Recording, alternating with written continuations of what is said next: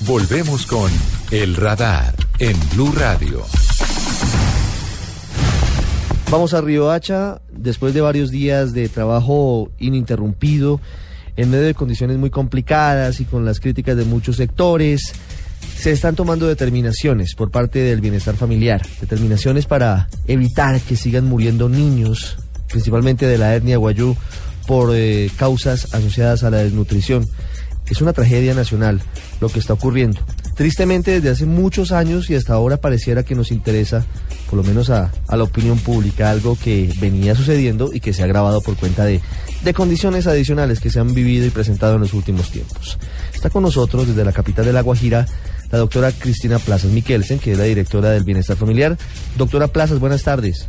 Ricardo, una muy buena tarde y a todos los oyentes un saludo muy especial. ¿Cuál es el trabajo que han venido haciendo ustedes en estos últimos días, digamos que de reflectores encima de la situación y como yo lo decía, algo que debería haber sido noticia hace mucho tiempo, solamente hasta ahora parece tener por parte nuestra, y hago un mea culpa, el despliegue y la importancia que, que merece cuál es el trabajo que han hecho después de, digamos, de conocer, ustedes lo conocen hace mucho tiempo, pero ahora están específicamente en las rancherías haciendo algo adicional a lo que ya estaban eh, trabajando desde hace tiempo. ¿Cuál es el trabajo que hacen hoy? Bueno, Ricardo, nosotros no estamos haciendo nada adicional. Nosotros llevamos eh, un año y medio trabajando por La Guajira. Este departamento ha sido prioridad para el bienestar familiar y yo quiero explicarle un poco a los oyentes qué es lo que está pasando en La Guajira. El tema de nutrición no es un tema... Eh, aislado, no es un tema solamente de entregar comidas, sino que es un tema de salud pública, porque muchos factores influyen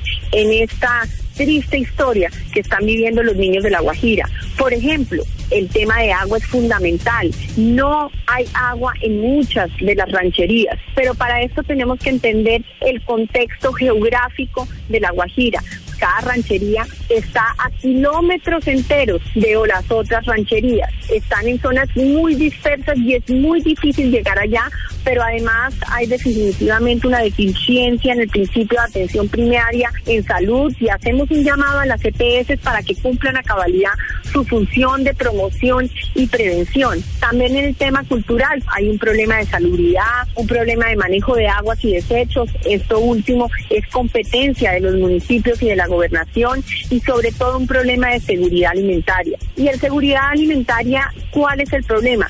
Que en La Guajira no llueve en algunas partes hace cinco años, en otras hace tres años y por eso es que a las rancherías les está costando tanto trabajo la autosostenibilidad. Y otro de, los, de las variables que están afectando es el cierre de la frontera, porque antes era mucho más fácil para la Alta Guajira que se trasladaran hasta Venezuela y no hasta Riohacha o a los municipios que están en la parte baja de la Guajira. Otro tema obviamente era el cambio del peso y del bolívar, que muchos iban y compraban sus alimentos y su sustento en Venezuela porque los precios eran demasiado bajitos por el cambio, pero además tenemos que hablar de la planificación familiar. En todas las visitas que estamos haciendo en las rancherías, estamos viendo mamás con 5, 6, 7, 8, 9, 10, hasta 15 hijos y obviamente esto es un tema que tenemos que empezar a, a entender que es un factor que realmente está afectando el tema de nutrición. En estos últimos días, eh, doctora Cristina, pues han muerto al menos tres niños guayú de hambre. Le estoy hablando de las últimas dos semanas. ¿Eso no obedecería, no pediría un eh, plan de coyuntura adicional al que ustedes vienen trabajando? Definitivamente, y el presidente de la República fue claro, se van a redoblar los esfuerzos. Se debe entender que la sequía está afectando enormemente la región, no solamente Guajira, sino también Chocó y otros departamentos. Por eso es que tenemos que entender que esto no es simplemente un tema de mercado y por eso es que el gobierno nacional, una de sus apuestas más grandes es el tema de agua. ¿Qué responsabilidad le cabe a las autoridades locales, a los políticos de siempre de La Guajira? De la muerte de niños guayú por causa de desnutrición, doctora Cristina Plazas? Mire, yo creo que estamos en un momento en donde ya no podemos seguir hablando de responsables. Las autoridades eh, o los organismos de control tienen que tomar las decisiones e investigar a todos los funcionarios, inclusive a mí. Pero en este momento lo que tenemos que ver es cómo nos podemos articular, cómo nos podemos poner todos la misma camiseta y lograr que ningún niño se siga muriendo de hambre. Hay una parte muy complicada que usted menciona y es eh, pues eh, la cultura de los guayú. la forma de ver la vida, la forma en la que ellos eh, muchas veces analizan que por cuestiones de supervivencia se alimentan primero en algo que a nosotros aquí en Bogotá y en la ciudad no nos parece lógico. Primero se alimentan los más ancianos, luego los adultos y de último los niños. Cuando hay escasez de alimentos, pues los niños quedan sin comer. Y lo otro, pues lo hemos visto y usted lo ha contado con las crónicas de Marcela Pulido esta semana en Noticias Caracol.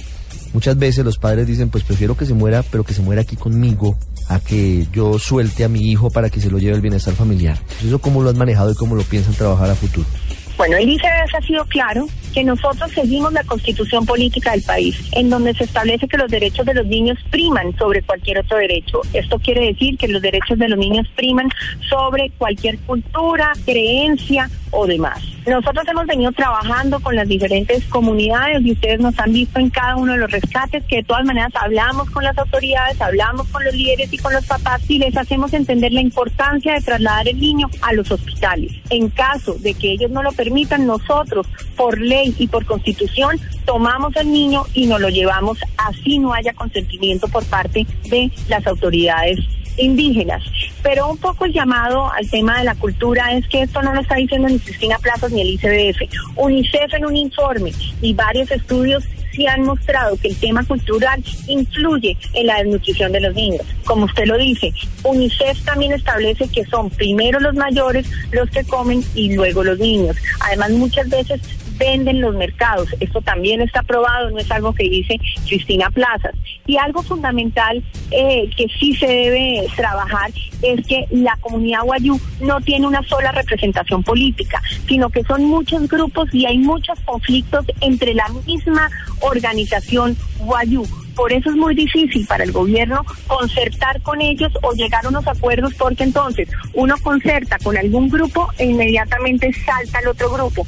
Otro tema de la cultura que me preocupa, quienes salen a buscar el agua y caminan kilómetros y kilómetros son las mujeres y los niños. ¿Qué hacen los hombres? Se quedan en sus casas. Ellos mismos reconocen. Entonces, de hacer que un niño trabaje va en contra de los derechos de los niños y por ende también esto es un tema que está afectando a los niños y a su desnutrición. Quiero hacerle una última pregunta, doctora Cristina Plazas. Hay una parte cultural difícil, fundamentalmente cuando se habla de, de pueblos indígenas, de comunidades autóctonas. Pero hay otras zonas del país que no tienen que ver con comunidades indígenas, sino que son campesinos o simplemente están en zonas apartadas que también tienen problemas de desnutrición infantil. Y las cifras del Instituto Nacional de Salud son realmente dolorosas. En lo corrido de este año, que son seis semanas, un poquito más, eh, tenemos la cifra oficial de 21 niños muertos por causas asociadas a desnutrición. ¿No cree usted que sí hay fallas en el programa de atención a los más pobres, menos favorecidos en las zonas apartadas cuando hablamos de niños, doctora Cristina? Yo creo que es muy difícil, primero el tema de salud, porque como le digo, las CPS no están haciendo la promoción y prevención. A las CPS les pagan por persona inscrita. Es muy importante que ellos hagan seguimiento de todas esas personas que están en las zonas más alejadas. Nosotros desde el ICBF en estos cuatro años hemos duplicado la atención en, en atención integral a la primera infancia. ¿Qué quiere decir esto? Nosotros estamos asegurándonos que los niños estén registrados, que es uno de los problemas más graves que tenemos y le hacemos un llamado a todos los papás y las mamás, no solamente de Guajira, sino de todo Colombia, que los niños que no se encuentren registrados son niños invisibles al Estado.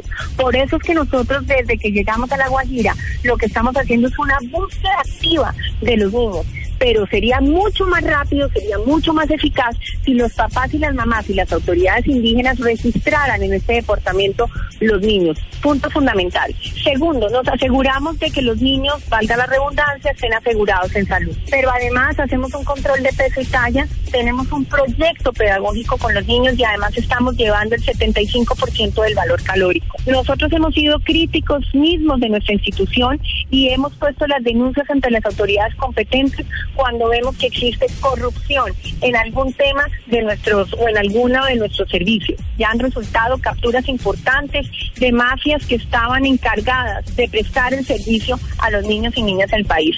Tenemos que seguir trabajando, pero estamos haciendo todos los esfuerzos para limpiar toda la corrupción que se venía dando en el ICBF. Nosotros, de todas maneras, tenemos que entender que estamos llevando a más de 64 mil unidades de servicio. A esto le estamos invirtiendo unos recursos muy importantes porque sabemos que lo que tenemos que hacer es fortalecer esos operadores para cada vez prestar un mejor servicio. Desde La Guajira, la directora de Bienestar Familiar, Cristina Plazas, hablando sobre lo que pasa en ese departamento con la desnutrición infantil y de paso lo que ocurre en varios departamentos de Colombia, principalmente por ese mismo flagelo en las comunidades indígenas.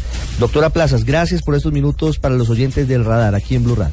A ustedes un saludo muy especial.